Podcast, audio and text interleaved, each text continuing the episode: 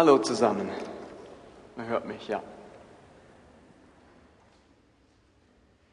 Wir stecken mitten in dieser Serie Comeback. Esther hat das schon am Anfang gesagt. Comeback, da geht es darum, dass wieder etwas aufblüht, dass man wieder Erfolg erlebt, wieder Wachstum erlebt, wieder Lebendigkeit erlebt, dass die Dinge mal wieder so werden, wie sie eigentlich sein sollten. Wir machen die Serie nicht, weil uns nichts Besseres eingefallen ist. Wir machen diese Serie, weil ich sie für lebensnotwendig halte, für überlebensnotwendig. Ich sage euch ehrlich, kaum eine Serie halte ich für so wichtig wie diese in den letzten zehn Jahren. Ich glaube, wir brauchen ein Comeback unseres Lebens, unseres Glaubens und unserer Gemeinde. Und ich weiß aus manchem Gespräch mit Menschen unter euch, wenn sie nicht aus ihrer Alltagsmüdigkeit herauskommen, dann stehen sie in, die, in der Gefahr, abzurutschen in große Traurigkeit, Überforderung, Burnout, weil der Alltag so überfordernd sein kann. Und gleichzeitig erlebe ich bei so manchem unter uns und auch um uns herum, dass ein Comeback des Glaubens ebenfalls lebensnotwendig ist für das Überleben unseres Glaubens. Ich merke, dass Menschen wenn sie in Schwierigkeiten geraten oder wenn der Glaube so seine Abnutzungserscheinungen hat, in der Gefahr stehen, dass ihr Glaube so kalt wird, ihr Christsein so lau, dass es droht zu sterben. Und ich glaube, dass unsere Gemeinde ein Comeback braucht, ein Abschluss mit der Vergangenheit und eine Ausrichtung in die Zukunft. Dringend. Wir sind, Mich und ich haben einmal nachgezählt, momentan 160 Gemeindemitglieder, von denen wir denken, die sind wirklich dabei, nicht irgendwie Karteileichen, wie man das so kennt. Und trotzdem erleben wir, dass im Gottesdienst selten noch 100 Menschen sind. Heute sind wir vielleicht 60. Unsere Gemeinde braucht ein Comeback. Dass Gemeindemüdigkeit überwunden werden kann. Und diese Serie ist ein für uns als Pastoren auch ein Predigen ums Überleben eben unseres Lebens, unseres Glaubens, unserer Gemeinde, vielleicht auch unserer Anstellung. Und ich erinnere euch, im Kennenlernkurs habe ich immer gesagt, das Schlimmste, was uns passieren kann, ist, dass man im Selbsterhaltungsmodus landet. Dass eine Gemeinde gerade noch so viele Ressourcen, Mitarbeiter, Finanzen hat, dass sie allein ihre Existenz aufrechterhalten kann, dass man einen Gottesdienst machen kann und eine Kinderstunde anbieten und diesen Modus halte ich nicht für legitim, eine Gemeinde am Leben zu erhalten.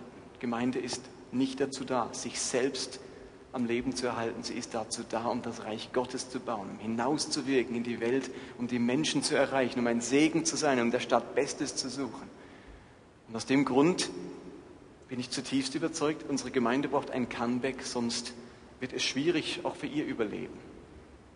Für ein Überleben in der Hinsicht, dass sie wirklich den Auftrag Gottes erfüllen kann, der Stadt Beste suchen und das Reich Gottes bauen.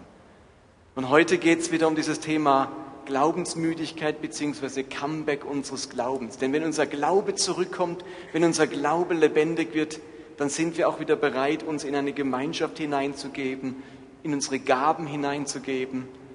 Und heute beschäftigen wir uns mit einer Person, die ich in diesem Bereich ein großes Vorbild finde. Wenn ich mich eben mit der Bibel beschäftige, mit der Apostelgeschichte und einzelnen biblischen Gestalten, dann kommt mir immer wieder dieser Paulus in den Sinn. Dieser Mann ist ungefähr 30 Jahre lang Christus nachgefolgt, bis er offensichtlich, man weiß es nicht genau, aber wahrscheinlich in Rom unter Kaiser Nero hingerichtet wurde. 30 Jahre lang hat er Nachfolge für Christus gelebt und hat in dieser Zeit ungeheuer viel erlebt. Er hat viele Bekehrungen erlebt, Erfolge, Gemeindebau, Heilungen, Wunder. Aber er hat auch viel, viel Schweres und Tragisches erlebt. Paulus hat Dinge erlebt, die den Glauben enorm müde machen können. Ihr kennt vielleicht die Werbung für, was weiß ich, Joghurtdrinks oder sonstige Sachen, wo sagt, die sind so Muntermacher. Wenn man die morgens zu sich nimmt, das sind so Muntermacher. Dann gehst du, oder eine Tasse Kaffee oder was auch immer, so Dinge, die einen munter machen sollen.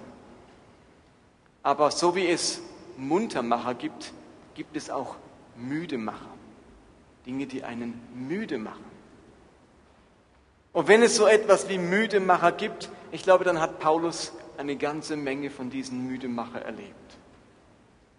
Und ich möchte euch so ein paar Dinge aus seinem Leben vorlesen, die deutlich machen, wie viele Müdemacher er erlebt hat. Und die erste Stelle ist in 2. Korinther 11, ab Vers 28. Hört mal, was dieser Paulus alles erlebt hat. Er zählt da auf, was er die letzten Jahrzehnte in seinem Glauben alles mitgemacht hat. Da heißt es, ich habe Christus weit mehr gedient und viel mehr auf mich genommen als Sie. Damit meint er so falsche Apostel. Ich bin öfter im Gefängnis gewesen und häufiger ausgepeitscht worden. Unzählige Male hatte ich den Tod vor Augen. Fünfmal habe ich von den Juden die 39 Schläge erhalten. Dreimal wurde ich von den Römern ausgepeitscht und einmal hat man mich gesteinigt. Dreimal habe ich Schiffbruch erlitten Einmal trieb ich sogar einen Tag und eine ganze Nacht hilflos auf dem Meer. Auf meinen vielen Reisen bin ich immer wieder in Gefahr geraten, durch reißende Flüsse und durch Räuber.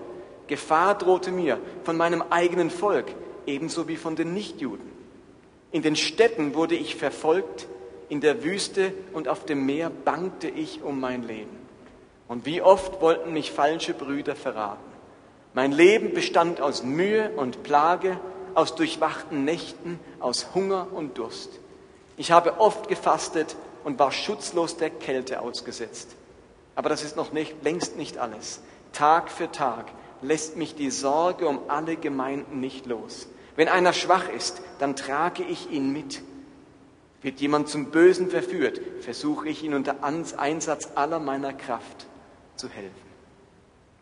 Eine ganze Auflistung an Dingen, das Paulus alles erlebt hat. Was wird hier alles aufgezählt? Wiederhole noch mal so ein paar Dinge. Gefangenschaft wegen seines Glaubens. Versucht es euch mal vorzustellen, ihr würdet das erleben. Ich weiß nicht, wie lange ihr gläubig seid. Sagen wir mal, ihr seid vielleicht 10 oder 20 Jahre, vielleicht nur 5 Jahre gläubig. Stellt euch vor, wenn ihr vorne erzählen solltet, was hast du alles in deinem Glaubensleben erzählt, äh, erlebt. Du wurdest gefangen genommen, wegen deines Glaubens. Du wurdest geschlagen wegen deines Glaubens, das heißt gefoltert. Du hast Todesgefahr erlitten. Ist ja nicht alltäglich. Ich meine, wahrscheinlich hat noch niemand von euch Todesgefahr erlitten. Dreimal wurde er mit Ruten geschlagen. Fünfmal von den Juden ausgepeitscht mit den sogenannten 39 Schlägen. Im Alten Testament steht, dass man, wenn man jemand auspeitscht, ihm nur 40 Schläge geben darf. Und die Juden haben grundsätzlich nur 39 Mal geschlagen, falls sie sich verzählt haben, dass es auf keinen Fall 41 werden würden, denn dann hätten sie ja gesündigt. Einmal wurde Paulus gesteinigt. Er hat dreimal Schiffbruch erlitten. Er ist unter Räuber geraten. Er wurde verraten und ist fast erfroren. Und dann sagt er, sein Leben bestand aus mühevoller Arbeit, Hunger und Durst, Schlaflosigkeit, die Sorge um die Gemeinden, die ihn nicht loslässt und das Mittragen von schwierigen und schwachen Menschen. Und jetzt dürft ihr euch selbst mal überlegen, nach wie vielen Folterungen würdet ihr an der Bewahrung Gottes zweifeln? Nach wie viel Schiffbruch nach wie viel Mal Schiffbruch würden wir am Schutz Gottes zweifeln? Nach wie vielen Räubern würden wir aufhören, um Gottes Beistand zu bitten? Wo bliebe für uns, wenn wir sowas erleben würden, das verheißene Leben in Fülle, wenn man fast erfriert oder verhungert? Und wie viel Arbeit mit schwierigen Gemeinden und anstrengenden Menschen würden wir ertragen, bis unser Glaube müde ist. Aber dieser Paulus, der hat nicht nur so äußere Schwierigkeiten erlebt und ernüchternde Erfahrungen auf seinen Missionsreisen. Er erlebte auch große Enttäuschungen mit Menschen. Enttäuschende Erfahrungen mit Menschen. Am Ende der dritten Missionsreise schreibt er an seinen guten Freund Timotheus und sagt dort, als ich mich das erste Mal vor Gericht verteidigte, hat niemand zu mir gehalten. Alle haben mich im Stich gelassen. Gott möge es ihnen nicht anrechnen. Gerade eben haben wir gelesen, dass Paulus sein ganzes Leben unermüdlich investiert in das Leben von vielen Menschen. Er trägt sie mit, er kämpft um sie, er bangt um sie, er unterstützt sie. Und jetzt hat er seine allererste Gerichtsverhandlung. Steht das erste Mal vor Gericht, vor einem römischen Gericht mit der Gefahr, verhaftet oder für lange Zeit eingesperrt zu werden. Und genau just in dem Moment rennen alle davon haben alle so viel Schiss, selbst irgendwie in Zusammenhang mit diesem Paulus gebracht zu werden, dass ihn alle verlassen. Welch menschliche Enttäuschung. Wie frustrierend. Und das unter Christen. Wäre es nicht verständlich, wenn nach all diesen Müdmachern Paulus tatsächlich glaubensmüde geworden wäre?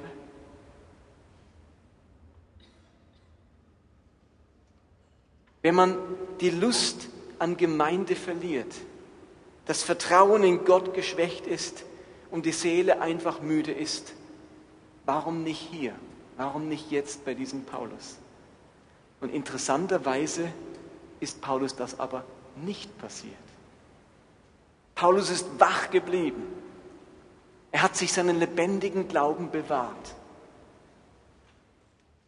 Und das finde ich erstaunlich. Dieser Paulus ist trotz all dieser Erlebnisse über, das, über die Dauer seines Christseins hinweg nicht glaubensmüde geworden. Und ich glaube, wenn ich erlebt hätte, was Paulus erlebt hat, ich wäre an dieser Glaubensmüdigkeit irgendwo erkrankt. Irgendwie hätte ich es nicht gepackt. Ich weiß nicht, ob ich das geschafft hätte, einen lebendigen, wachen, begeisterten Glauben zu bewahren. Paulus schreibt am Ende seines Lebens, kurz vor seiner Hinrichtung, als er in Ephesus im Gefängnis sitzt und nicht weiß, ob er je wieder rauskommt, schreibt er an Timotheus, ich sage dir das, weil ich mit dem Todesurteil rechnen muss und mein Leben nun bald für Gott geopfert wird. Doch ich habe mit vollem Einsatz gekämpft. Jetzt ist das Ziel erreicht und ich bin im Glauben treu geblieben. Nun hält der Herr für mich auch den Siegespreis bereit. Er, der gerechte Richter, wird mir den Preis am Tag des Gerichts geben. Dieser Paulus ist nicht müde geworden. Er hat bis zum Schluss, heißt es, mit vollem Einsatz gekämpft. Er hat sein Ziel erreicht und er ist dem Glauben treu geblieben. Er ist dran geblieben. Sein Glaube wurde nicht war, war er müde, sondern er blieb lebendig. Überlegt euch mal bei euch selbst, seid ihr vielleicht schon ein paar Jahre gläubig. Bin ich noch mit vollem Einsatz dabei oder habe ich solche Abnutzungserscheinungen, wo ich merke, ach komm, so ernst wie früher muss man es wirklich nicht nehmen. Es war schon ein bisschen extrem. Komm, es langt auch mit halber Kraft. Es langt auch, wenn ich weniger mache. Muss man sich nicht so einen Stress machen im Glauben. Dieser Paulus kann sagen, bis zum Schluss habe ich vollen Einsatz gebracht. Und ich habe mir natürlich die Frage gestellt, wie hat Paulus das geschafft? Wie ist ihm das gelungen? Was war es, das Paulus Glaube gesund und kraftvoll erhielt, trotz all dieser Dinge, die er erlebt hat? wäre doch noch Spannendes rauszufinden. Ich glaube, sein Geheimnis steht im zweiten Korintherbrief. Im zweiten Korinther 4 beschreibt er sein Geheimnis. Was hat er täglich gemacht, um wach und lebendig zu bleiben, trotz all dieser äußeren Schwierigkeiten? Und ihr könnt gerne an der Leinwand mitlesen, 2. Korinther 4. Da heißt es ab Vers 7.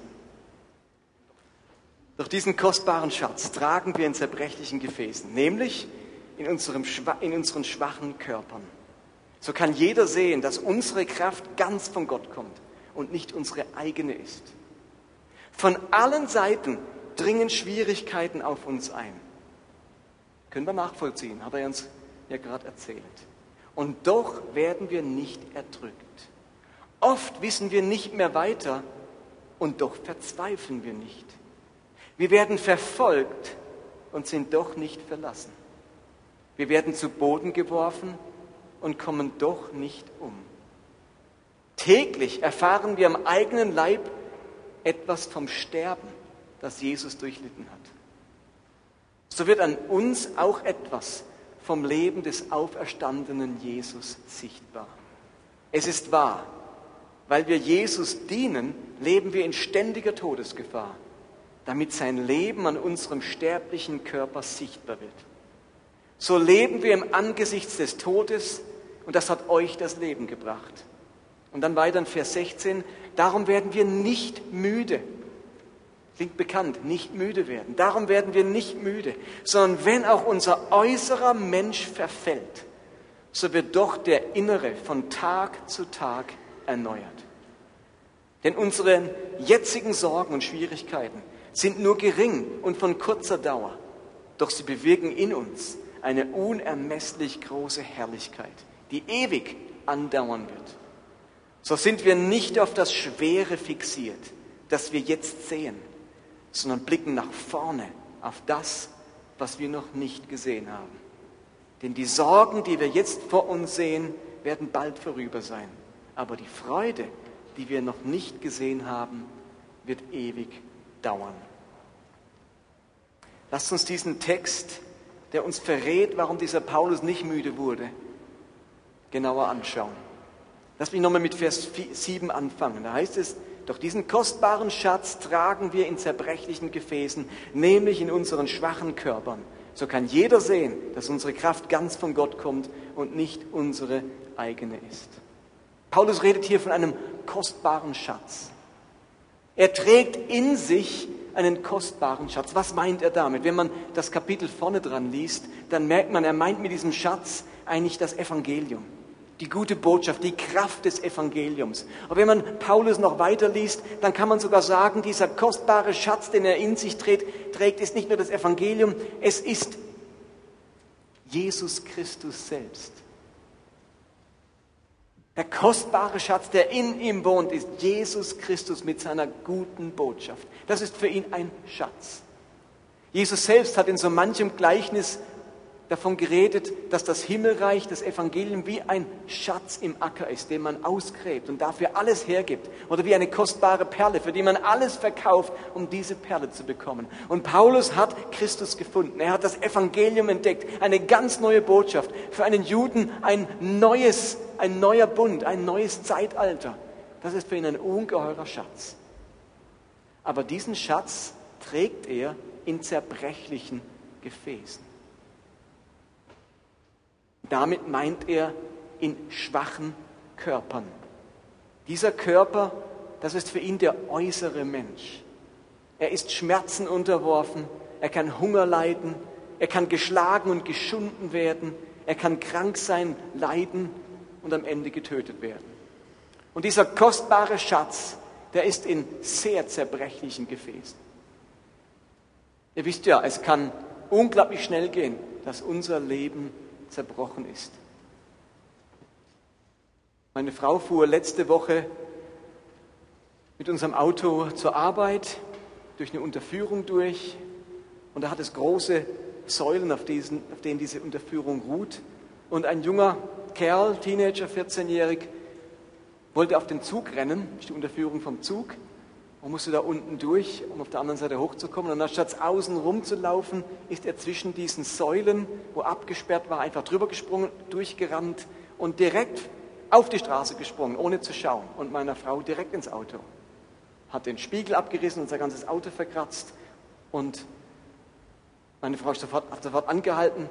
Äh, der lag dann an der Seite mit dem Spiegel in der Hand von uns. Und hat gesagt, hier ist Ihr Spiegel. Und es ist ihm glücklicherweise nichts passiert. Unserem Auto ist etwas passiert, aber nicht ihm. Versteht ihr? Innerhalb von einem Moment könnte ein Leben zerstört sein, so zerbrechlich. Unser Körper, unser Leben ist unglaublich vergänglich und zerbrechlich. Und in diesen Körpern, in diesem Leben das so zerbrechlich ist, steckt ein ungeheurer Schatz. Da drin wohnt Christus. Das sagt er in Vers 7. Und dahinter steckt so ein Menschenbild dieses Paulus. Im Menschenbild des Paulus, da gibt es diesen äußeren Menschen, aber daneben gibt es für Paulus noch etwas viel Wichtigeres. Da gibt es den inneren Menschen. Man könnte auch sagen, die Seele oder das Herz des Menschen. Aber bleiben wir bei seinen Begrifflichkeiten. Er redet vom äußeren Menschen und vom inneren Menschen. Der äußere Mensch, der hat seinen Bezug vor allem zur Welt, zur Schöpfung, zum Irdischen. Wohingegen der innere Mensch seinen Bezug hat vor allem zum Göttlichen, zum Himmlischen und zum Ewigen. Unser äußerer Mensch, der orientiert sich und der ist in totaler Abhängigkeit von der Welt, von der Schöpfung, eben von den äußerlichen Dingen. Und der innere Mensch hat seinen Bezug, seine direkte Verbindung zu Gott, zum Göttlichen, zum Ewigen. Und dann sagt er in Vers 8, von allen Seiten dringen Schwierigkeiten auf uns ein. Und doch werden wir nicht erdrückt. Achtet mal auf diese Gegensätze. Schwierigkeiten, nicht erdrückt. Oft wissen wir nicht mehr weiter und doch verzweifeln wir nicht. Wir werden verfolgt, aber Gott lässt uns nie im Stich. Wir werden zu Boden geworfen, aber wir stehen wieder auf und machen weiter. Das sind ganz wichtige Verse. Sie sind höchst interessant, weil sie brechen mit einer in der Welt üblichen Analogie, Zusammenhang, Übereinstimmung. Im Leben von ganz vielen Menschen spielt sich nämlich Folgendes ab. Ihr innerer Mensch, also ihre Seele, ihr Herz ist ein Spiegelbild des äußeren Menschen. Ihr innerer Mensch leidet in gleicher Weise, wie der äußere Mensch leidet. Schwierigkeiten dringen auf uns äußerlich ein und der innere Mensch wird davon erdrückt. Versteht ihr das? Schwierigkeiten dringen ein und innerlich fühlen wir uns erdrückt. Es wird immer enger. Was hat Paulus gesagt? Von allen Seiten dringen Schwierigkeiten auf uns ein, aber wir werden nicht erdrückt. Menschen sind in bestimmten Situationen ratlos und wissen einfach nicht mehr weiter. Und der innere Mensch, ihre Seele, ist verzweifelt. Menschen werden verfolgt und gefoltert und sie fühlen sich innerlich von Gott im Stich gelassen. Menschen fallen und werden fertig gemacht, zu Boden geschlagen und der innere Mensch bleibt liegen und ist am Ende. In der Welt, in der wir leben, erleben wir eine direkte Übereinstimmung, Analogie zwischen äußerem Menschen und den Auswirkungen auf den inneren Menschen. Was mir äußerlich passiert, wirkt sich ganz entsprechend, analog auf meinen inneren Menschen aus. Aber Paulus beschreibt jetzt in seinem Leben genau das Gegenteil. Er durchbricht diese Übereinstimmung. Bei ihm ist dieser Zusammenhang nicht gegeben. Was sagt er in Vers 8? Riesige Schwierigkeiten, aber die Seele wird davon nicht erdrückt. Völlige Ratlosigkeit, aber der innere Mensch verzweifelt nicht. Er wird verfolgt und gefoltert, aber die Seele fühlt sich von Gott nicht im Stich gelassen. Er wird zu Boden geschlagen und fertig gemacht, aber der innere Mensch bleibt stehen und macht weiter. Für mich gehört das zu den beeindruckendsten Versen im Leben von Paulus. Bei ihm läuft es gerade nicht so ab, wie es normalerweise laufen würde. Ratlos, es gibt keine Lösung und die Seele ist verzweifelt. Das kennen wir doch alle. So läuft es doch ganz oft ab bei uns. Äußerlich wissen wir keine Lösung mehr. Egal, was wir überlegen, wir finden keine Lösung, wir sind ratlos und es dauert dann nur einen Moment, bis auch wir innerlich, die Seele, verzweifelt ist. Wir erleben äußerlich Schwierigkeiten, Anfechtungen, Probleme. Und es dauert nicht lange, bis wir uns auch seelisch erdrückt, bedrückt, depressiv fühlen. Und Paulus erlebt es eben nicht so. Ihr Lieben, das ist ein großes Geheimnis bei diesem Paulus. Der erlebt Schwierigkeiten, erlebt sich nicht bedrückt. Der erlebt Ratlosigkeit, keine Lösung und seine Seele verzweifelt nicht. Der wird zu Boden geschlagen, fertig gemacht und seine Seele bleibt aufrecht. Zwei Kapitel später kommt Paulus nochmal auf dieses Thema zurück und beschreibt diesen ganzen Sachverhalt nochmal in ähnlichen Worten. Und es heißt dann in 2. Korinther 6, achtet wieder auf diese Gegensätze.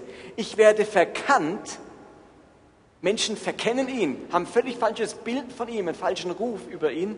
Ich werde verkannt und bin doch anerkannt. Bei wem? Bei Gott. Ich bin ein Sterbender und doch lebe ich. Ich werde misshandelt und doch komme ich nicht um. Ich erlebe Kummer und bin doch immer fröhlich. Ich bin arm wie ein Bettler und mache doch viele reich. Ich besitze nichts und habe doch alles. Auch hier finden wir wieder den Unterschied zwischen äußerem und inneren Menschen. Äußerlich verkannt werden und sich innerlich bei Gott anerkannt fühlen. Äußerlich sterben und schwach sein und innerlich am Leben und stark sein. Äußerlich misshandelt werden und innerlich dabei nicht umkommen. Äußerlich Kummer und Traurigkeit erleben und innerlich fröhlich bleiben. Äußerlich bettelarm sein und mein Inneres macht trotzdem viele Menschen reich. Äußerlich nichts haben, nichts mehr übrig geblieben und innerlich total erfüllt sein. Ihr Lieben, das ist das Geheimnis von Paulus. Und das ist es, was das Christentum und der Geist Gottes mit uns machen möchte. Das ist das Ziel unserer lebenslangen Glaubensreise. Gott will die Analogie zwischen dem, was äußerlich geschieht und dem, was innerlich in uns abläuft, durchbrechen. Er will uns zu einem Volk machen und zu Menschen, bei denen es anders läuft, als es üblich ist. Ja, wir erleben auch Kummer. Darin unterscheiden wir uns nicht, versteht ihr? Äußerlich unterscheidet sich unser Leben eben nicht von den Rest der Menschen. Auch Christen erleben Kummer, auch Christen erleben Schwierigkeiten, auch Christen sind ratlos. Wisst ihr, was der Unterschied ist? Dieser Schatz in uns, dieser Christus in uns, der kann bewirken, dass wir trotz den Schwierigkeiten nicht erdrückt werden, trotz des Kummers fröhlich bleiben, trotz der Ratlosigkeit nicht verzweifeln. Das ist das große Geheimnis des Christentums. Und als mir das in der Vorbereitung wieder so aufgegangen ist, dachte ich, das macht mein Glaube aus. Wenn ich darauf fixiert bin, dass möglichst äußerlich es anders ist, dann bin ich dauernd am Hadern und denke, Gott, warum das schon wieder? Gott, warum jenes schon wieder? Gott interessiert sich nicht so sehr, der ist nicht im Business, äußerlich alles anders zu handhaben bei uns als beim Rest der Welt. Sein Interesse gilt, dass dieser Christus in uns, dieser Schatz in uns etwas bewirkt, das trotz der gleichen Äußerlichkeiten sich in uns innerlich was ganz anderes abspielt. Das ist der große Unterschied eines Christen zu jemandem, der Christus nicht in sich hat. Gott will in uns etwas schaffen, das allen äußeren Einflüssen trotzt. Menschen, die inmitten von Traurigkeit innere Freude bewahren können, die trotz Armut sich innerlich reich fühlen, die, in, die Christus in sich tragen und darum unabhängig sind von den Dingen, die um sie herum geschehen Menschen, die innerlich wach bleiben und nicht müde werden, auch wenn die äußere Welt anstrengend ist. Und dann kommt in Vers, Paulus, äh, in Vers 16 Paulus zum Höhepunkt dieses Abschnittes und schreibt, darum werden wir nicht müde. Warum? Darum. Also ich habe euch jetzt ja gerade erklärt, was passiert beim Paulus. Äußerlich und innerlich stimmt nicht überein. Äußerlich schwierig, innerlich bleibt es gut. Darum werden wir nicht müde. Wenn nämlich diese Analogie passiert, wenn die äußeren Umstände dauernd Auswirkungen auf mein Inneres haben, dann werde ich müde. Logisch, wenn die Seele auch verzweifelt ist, wenn sie auch bedrückt ist, wenn sie auch traurig wird, dann ist sie irgendwann müde, dann geht ihr auch die Kraft aus. Dann sagt man, ich will jetzt nicht mehr, ich kann nicht mehr. Und Paulus sagt, bei mir passiert es nicht so. Christus ist ein Schatz in mir. Und dieser Schatz bewirkt, dass es nicht so abläuft. Und darum werden wir nicht müde, sondern wenn auch der äußere Mensch verfällt, so wird doch der innere von Tag zu Tag erneuert. Und wir alle kennen das, dass der äußere Mensch verfällt. Man kann das Wort verfallen hier im Griechischen auch mit sich verbrauchen übersetzen. Vieles in unserem Leben verbraucht sich. Habt ihr das schon mal gemerkt? Vieles verbraucht sich. Schwierigkeiten, die kosten ihren Preis. Das Lebenstempo, das wir leben, kostet seinen Preis. Konflikte, die wir haben, kosten ihren Preis. Überforderung, in der wir stecken, verbraucht unsere Lebenskraft. Enttäuschungen, die wir erleben, kosten uns Stärke. Und die Frage ist, was bei alledem mit unserem inneren Menschen passiert. Und Paulus wusste, er muss seinen inneren Menschen, seine Seele, sein Herz, wie oft erneuern? In welcher Regelmäßigkeit? Hallo? Wie oft? Täglich. Täglich, täglich. Weil er eben wusste, dass sich sein äußerer Mensch so schnell verbraucht, hat es ihm eben nicht genügt, seinen inneren Menschen einmal im Jahr, jeden Monat oder so zu erneuern. Einmal im Jahr auf dieser Retreat, wo ich damit mache, sondern er musste täglich seinen inneren Menschen erneuern. Nur so konnte eben sein Glaube wach bleiben und sein Inneres lebendig. Ganz ähnlich lesen wir das im Alten Testament, wenn es in Sprüche 4 heißt, behüte dein Herz mit allem Fleiß, denn daraus quillt das Leben. Pass auf dein Inneres auf, behüte dein Herz. Aus ihm quillt das Leben, die Lebendigkeit, die Wachheit. Pass auf dein Herz auf, pass auf dein Inneres auf. Wenn du darauf aus bist, dass dein Äußerliches, die Umstände so reibungslos ablaufen, dass dein Inneres kein Problem bekommt, dann wartest du vergeblich. Das Äußere wird nicht reibungslos sein. Unsere einzige Chance ist, dass unser Inneres anders reagiert, weil dieser Christus in uns lebt und weil wir unser Inneres behüten. In der modernen Psychiatrie spricht man gerne von Seelenhygiene. Genau davon redet die Bibel. Den inneren Menschen erneuern, Tag für Tag, Seelenhygiene. Dieser Paulus, der lässt es nicht zu, dass sich bei ihm die Dinge anstauern über Monate oder Wochen. Der sagt sich, ich muss jeden Tag dafür sorgen, dass äußerlich und innerlich nicht übereinstimmt. Schwierigkeiten, aber ich werde nicht erdrückt. Kummer, aber ich bleibe fröhlich. Passiert das einfach von allein? Hat Paulus irgendeinen Schalter gedrückt, den wir alle noch nicht gefunden haben?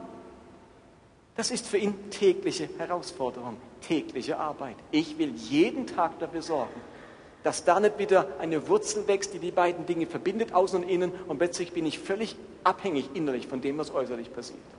Paulus konnte das aufbrechen und hat dafür gesorgt, dass es getrennt bleibt. Und logisch, also wenn wir äußerlich Schönes erleben, dann freuen wir uns innerlich.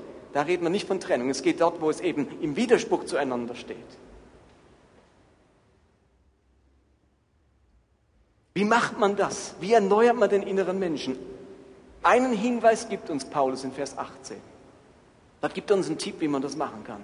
Und in Vers 18 heißt es, so sind wir nicht auf das Schwere fixiert, das wir jetzt sehen, sondern blicken nach vorne auf das, was wir noch nicht gesehen haben.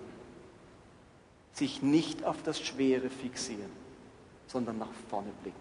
Das ist Seelenhygiene. Sich auf das Schwere fixieren heißt das Schwere, das Schwierige festhalten. Man könnte es auch so übersetzen in diesem Vers, wo Paulus hier ähm, redet. Er, er hält das Schwere nicht fest, sondern er richtet seinen Blick in die Zukunft. Und genau das ist so die Quintessenz unseres Comeback. Auch wir wollen uns als Gemeinschaft nicht länger auf das Schwierige, auf das Konfliktreiche, auf das Schwere fixieren, es festhalten, sondern loslassen und in die Zukunft blicken. Und wir sagen es euch ja immer wieder, fast jeden Gottesdienst, wir wollen am Ende dieses Jahres einen Schlussstrich unter die Vergangenheit setzen. Das Schwere nicht länger festhalten, sondern loslassen. Und das Schwere, das mögen Dinge in deinem Leben sein, wo du merkst, und ich lasse es jetzt einfach los. Das, was mich die ganze Zeit so fuchst, dass ich das nicht habe, dass ich das nicht verwirklicht habe, dass dieser Traum nicht in Erfüllung gegangen ist, dass mein Leben jetzt ist, wie es ist. Irgendwann müssen wir es loslassen und sagen, ich blicke jetzt in die Zukunft. Ich setze die Uhr auf Null und jetzt geht es wieder von vorne los. Das Schwere loslassen. Aber es heißt auch in Bezug auf die Gemeinde, Dinge, die mich dort müde machen, loslassen. Und jetzt blicken wir in die Zukunft und bauen dieses Reich Gottes miteinander. Und da gibt es eine Gruppe unter uns, ähm, das sind Menschen, die warten nur drauf, bis wir endlich diesen Schlussstrich ziehen, bis es diesen Comeback-Gottesdienst gibt am Anfang des neuen Jahres. Und ja, ich bin dabei, ich habe den Schlussstrich für mich gezogen und ich möchte in der Gemeinschaft miteinander ähm, nach vorne gehen. Und da gibt es die zweite Gruppe, die merkt, ich will das eigentlich, ich will loslassen, aber ich brauche dafür noch Gespräch. Ich muss mit jemandem noch ein paar Dinge klären. Ich habe da noch Fragen, noch Unklarheiten. Und dich, und ich sage es heute wieder, laden wir ein, Such das Gespräch mit uns als Leitern, äh, Michel, mir oder, oder, den Leuten vom Trägerkreis, sucht das Gespräch. Ihr Lieben, es ist dann auch uns gegenüber nicht fair, wenn ihr es nicht sucht. Es ist euch gegenüber, tut ihr euch nichts Gutes. Wenn ihr diesen Schlussstrich nicht ziehen könnt, wenn ihr diesen Vers 18 nicht verwirklichen könnt, den wir gerade gelesen haben, und auf das Schwere fixiert bleibt, ihr tut euch keinen Gefallen, aber ihr gebt auch uns keine Chance, da mitzuwirken. Deswegen kommt in den nächsten Wochen und ich sage euch nochmal, ab 2013 ist es tabu, müsst ihr nicht mehr kommen. Dann haben wir einen Schlussstrich gezogen. Kommt jetzt, es sind noch drei Monate Zeit zum Reden. Und eine dritte Gruppe, die merkt, sie schafft diesen Neuanfang und diesen Schlussstrich nicht. Denen fällt es schwer, da ist für die zu viel passiert, denen gelingt das nicht. Und denen sagen wir auch wieder, dann ist es uns lieber, ihr schafft an einem anderen Ort einen Neuanfang, wo ihr wieder wachsen könnt und aus Blockade herauskommt, als nur Mitgliedschaft zu pflegen, aber ihr seid blockiert. Diese drei Möglichkeiten gibt es. Und ich wünsche mir, dass wir so viel wie möglich mitnehmen können in eine neue Zukunft, in ein neues Brennen, in eine neue Leidenschaft, in eine neue Begeisterung für unseren Glauben, aber auch für unsere Gemeinschaft. Wie man jetzt ganz praktisch den inneren Menschen erneuern kann, täglich und damit den Glauben stärken, das schauen wir uns die nächsten zwei Sonntage an. Für heute möchten wir uns bewusst machen, dass wir Christen eine ganz besondere Fähigkeit zur Verfügung haben. Nämlich weil Christus in uns lebt, Christus in mir. Weil Christus in meinem inneren Menschen, in meiner Seele steckt und sie erfüllt. Aus dem Grund müssen die äußeren Einflüsse, die Schwierigkeiten und das Schwere und das Ungerechte unseren inneren Menschen nicht kaputt machen, sondern bei uns Christen kann sich innerlich das Gegenteil abspielen von dem, was äußerlich geschieht. Fröhlichkeit trotz Kummer, frei von Angst trotz Bedrohung, Geborgenheit trotz Chaos, Frieden trotz Konflikt. Das ist unser innerer Schatz und den sollen wir hüten wie unseren Augapfel. Lasst uns miteinander zum Abschluss ein Video anschauen. Das ist ein Lied von der Sängerin Mandissa, der heißt He is with you. Und wir haben deutsche Untertitel drunter gemacht und er bringt zum Ausdruck eben in den Schwierigkeiten, in der Arbeitslosigkeit, im Todesfall, egal wo du gerade steckst, er ist mit dir. Er ist in deinem Inneren. Dieser Christus lebt in dir. Vergiss es nicht, egal wo du drin steckst. Er ist mit dir. Und dann steigen wir ein in eine Anbetungszeit und beten auch gerne für die Menschen, die das angesprochen haben.